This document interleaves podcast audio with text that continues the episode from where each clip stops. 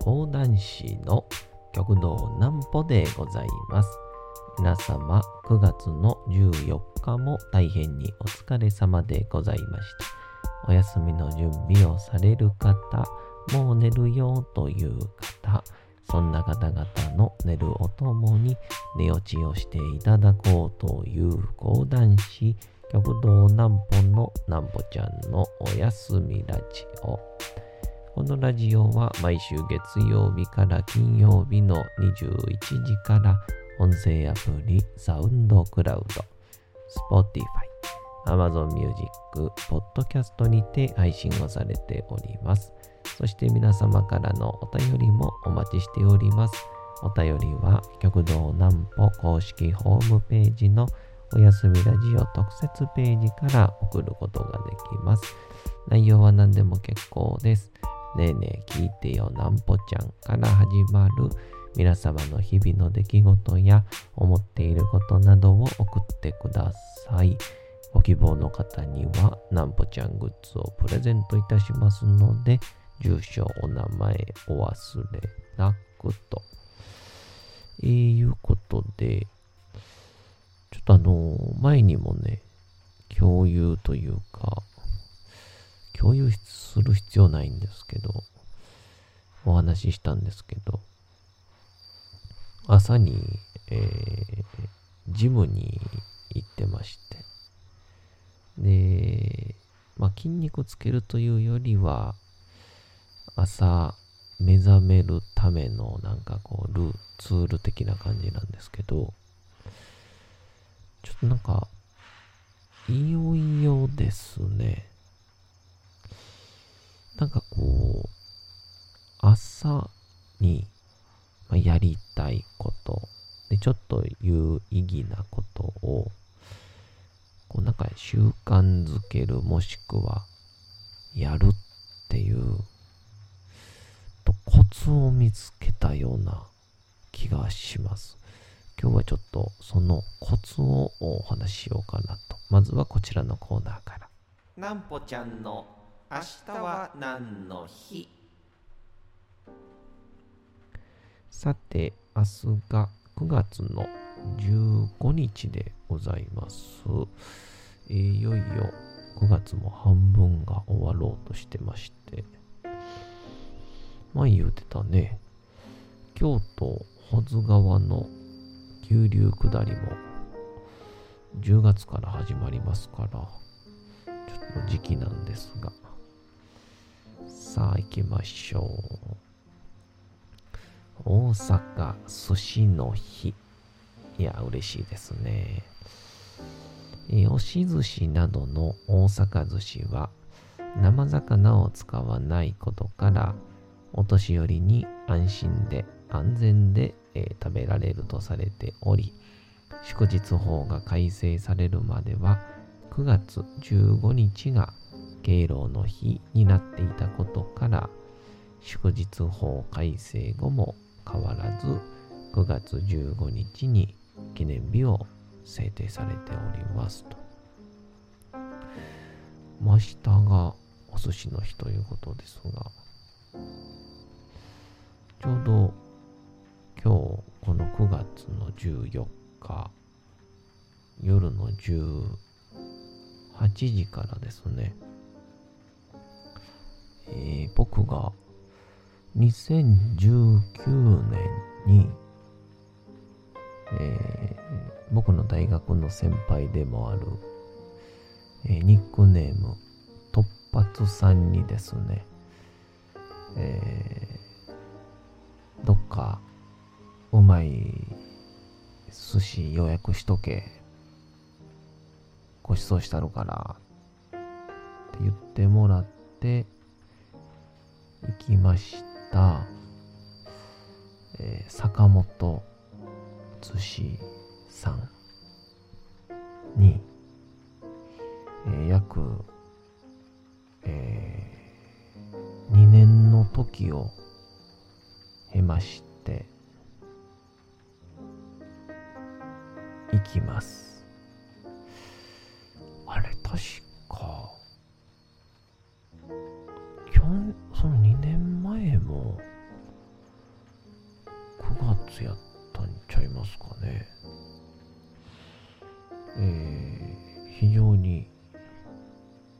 嬉しく、まああの、いかんせん、まあ、いろんなこう、お寿司を体験させていただく中で、その時突発さんが言ってた、いや、この美味しさで、この値段は、破格やでていう話を当時はされてたんですけど、あの時期は意外とちょっとわからなくて、わあ、高いもん食えてるわやったんですけど、まあなんか、改めて、よかったなぁと。で、今日、久しぶりにお金が貯まったので、ちょっと行こうかなと思っております。ちょっとその感想は、15日の夜に皆さんにお届けできたらなと。誰が期待してんねんって話なんですけど。まあまあ、それはいいじゃないですか。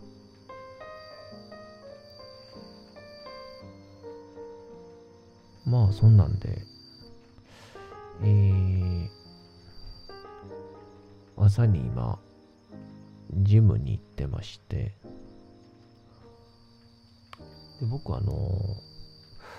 基本的に何も続かない人間なんですけど、まあ例えば、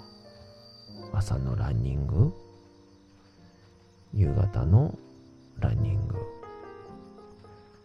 えー、月行きたい放題の4000いくらのプール、全部なんか行けずに終わりましたから、まあ続かずってやつですね。何にも基本続かないんですけど、久しく無理をせずに続いてるのが朝ジムなんですよ。まあ大体、まあ、早い時は5時とか、まあ、遅くても6時、6時半ぐらいに起きて、で、まあ、顔だけ洗って、もう動ける服装に着替えて、えー、弁天町のエニタイム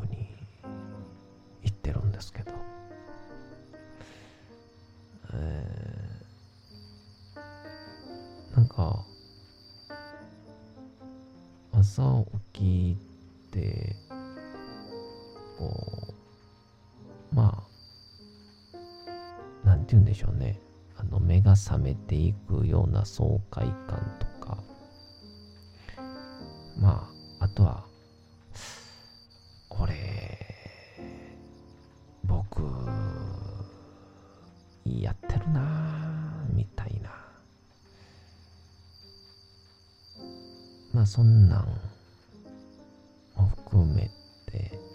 まあでも最後にまあなんかシャワーをビャーっとこう浴びるのがたまらなく気持ちいいんですけどまあその気持ちよさで続いてるんだなあっていうのを、まあ、そのいわゆる気持ちよさ快感楽しさ、いわゆる世間一般が旗から見て努力してるよねとか、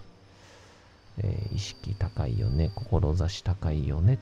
って思うものは意外と本人はそうは思ってなくて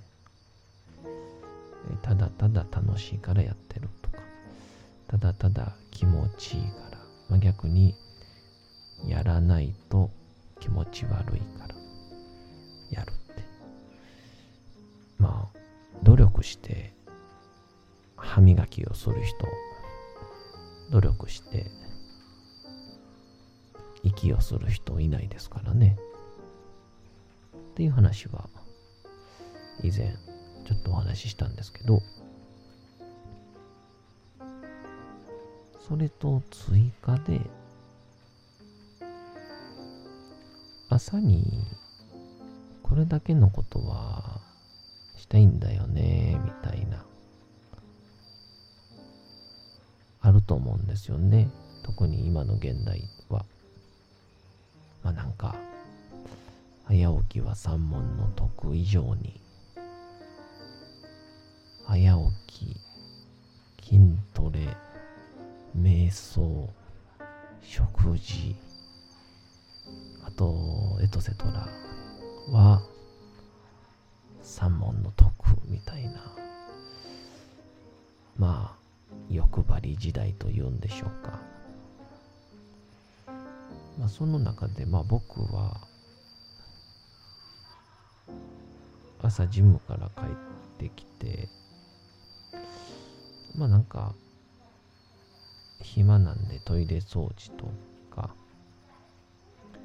あとはちょっとだけ事務作業であったりとか、あ、ある意味ちょっとこうストレッチをするとかなんかこういろいろしたいっちゃしたいんですけど。なんかできないんですよね。帰ってきて。初めの方はなんかやってるなーっていうのでこうテンション上がってるんでできるんですけど。次第にそれが慣れてくるとまあギリギリジムには行けても帰ってきて眠くなっちゃうみたいな。っていうのがあったのでなんとかうまい具合に、えー何かこう行動するということを持続化できないかなと思ったらもう時間制限だなとひらめきまして、えーこれ何かっていうと、えーまあ、何か気持ちいいこと楽しいことすがすがしいこと逆にやらなきゃ気持ち悪いことっていうのはまあなんかどこかにやっぱまあある意味これってホルモンの話ですから何かをやる快楽物質が出てまたやりたくなる。っていうそういう自律神経の話なんで限界があるんだなと思ってそれよかはもうこの時間までだよとかあの不思議と人って、まあ、締め切りっていうとちょっとうんメジャーすぎるんですけどまあなんか人って不思議とやらなあかんことも昼過ぎに出かけなあかん理由があると昼過ぎに間に合うようにやっちゃうんですよね先延ばしをしちゃう。でも、ふとを考えると、昼過ぎ前には終わらせることができてて、意外ともう昼過ぎにはスイッチが入るんですよね。まあこれ、結構まあ他人との約束ってのが大きいんでしょうけど、まあなんで、これにちょっとこう、うまいこと、いい条件だけ使って、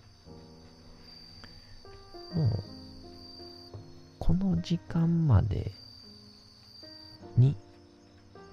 やらないのであれば、もう、やらないよっていうことを決める。えー、例えば、6時に起きて、えー、ジム、あとは例えばご飯、えー、トイレの掃除とか、ストレッチとかは、もうこの4つをしようなんじゃなくて、2時間の間だけできることにしてしまうっていう。まあ、これの、締め切りがほんまの他人が関わってる締め切りがあるものでこれしてしまうと、本当に間に合わなくなるので、迷惑をかけることになるので、まあ、基本的には自分で収まること、もしくは、この作業は、その締め切りの作業は、事前にこの時間だけにやると決めとくみたいな。で、ちょい前から進めていって、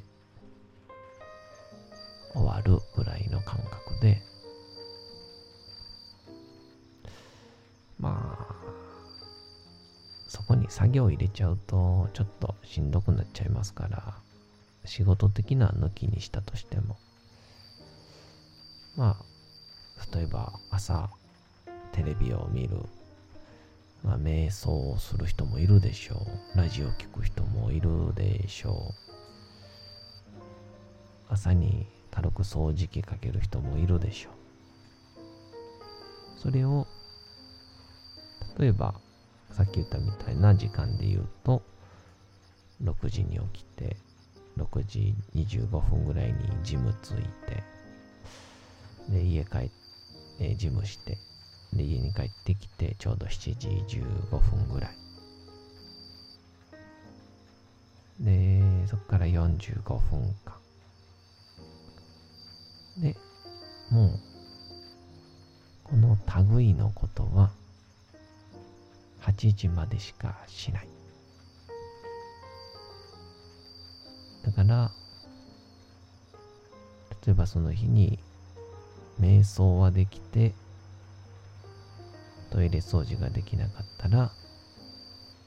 次の日は、とりあえずトイレ掃除はして、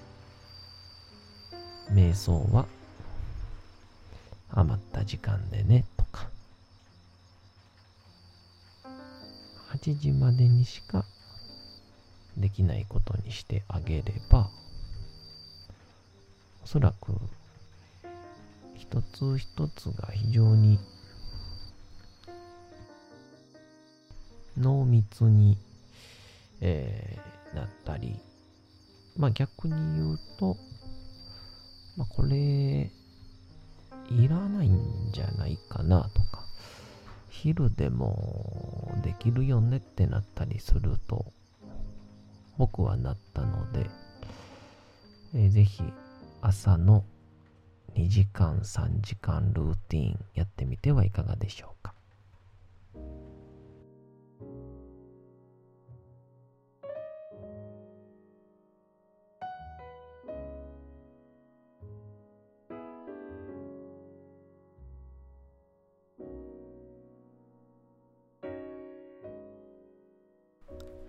さて、時刻はうとうと朗読会の時間となりました。皆様、小さい頃眠れなかった時に、お父さん、お母さん、おじいちゃん、おばあちゃん、お世話になっている方に本を読んでもらった思いではないでしょうか。なかなか眠れないという方のお力に寝落ちをしていただければと、毎日様々な物語、小説をお届けしております。えーさて、本日もお読みしますのは、チャップリン自伝若き日々でございます。最近、こう、服を汚したりとか、まあ、以前、大人ながらにうんちを漏らしたんですけど、この当時、よく怒られるってね、漏らして叱られるって、すぐに選択できない時代、そらそうやわなと思いました。今日も楽しみください。